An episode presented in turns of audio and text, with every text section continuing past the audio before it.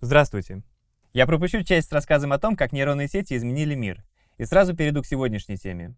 Сегодня я расскажу про принцип работы диффузионных генеративных нейронных сетей для получения изображения. Не бойтесь, это проще, чем кажется, и я постараюсь объяснить все на пальцах. У нейронок с пальцами плохо, надеюсь, у меня лучше.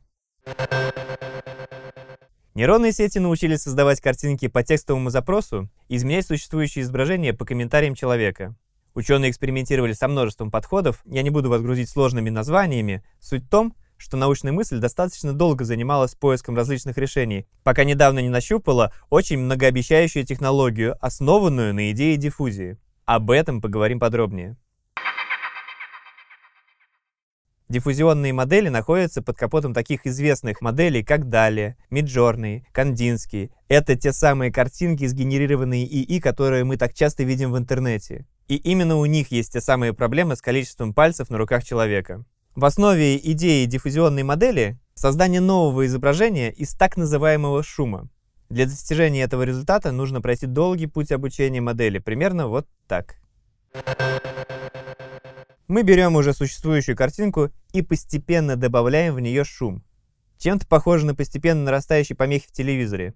Когда вместо картинки наблюдается уже только каша из многообразия пикселей, мы делаем обратный ход и обучаем модель восстанавливать исходную картинку, из которой эта каша получилась.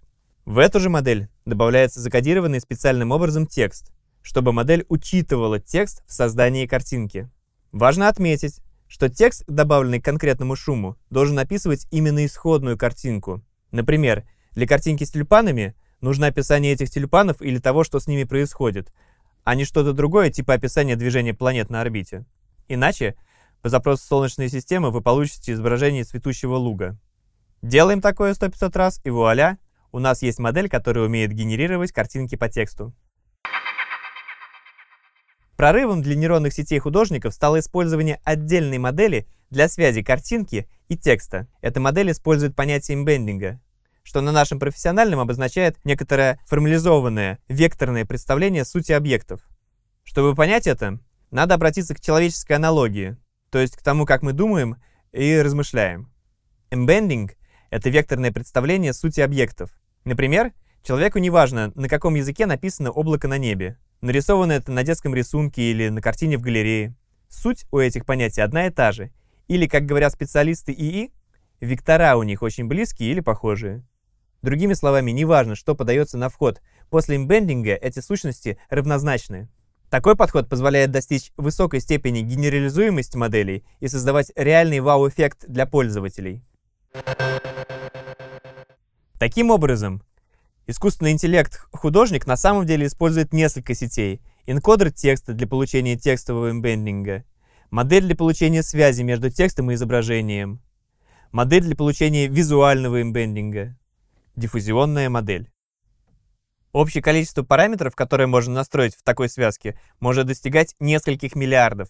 И обучать их – отдельная сложная инженерная задача, требующая громадных вычислительных затрат – что существенно ограничивает количество организаций, которые способны это потянуть. Но такие инструменты уже сейчас помогают дизайнерам и художникам. Так, например, обложку для моего музыкального сингла нарисовала нейронная сеть, и выглядит это как профессиональная работа дизайнера. Мы в ТИДО уверены, что в ближайшее время план дома, расстановку мебели или, например, презентацию по тексту отчета смогут делать подобные сети. На этом сегодня все. Услышимся в следующей техноминуте. Thank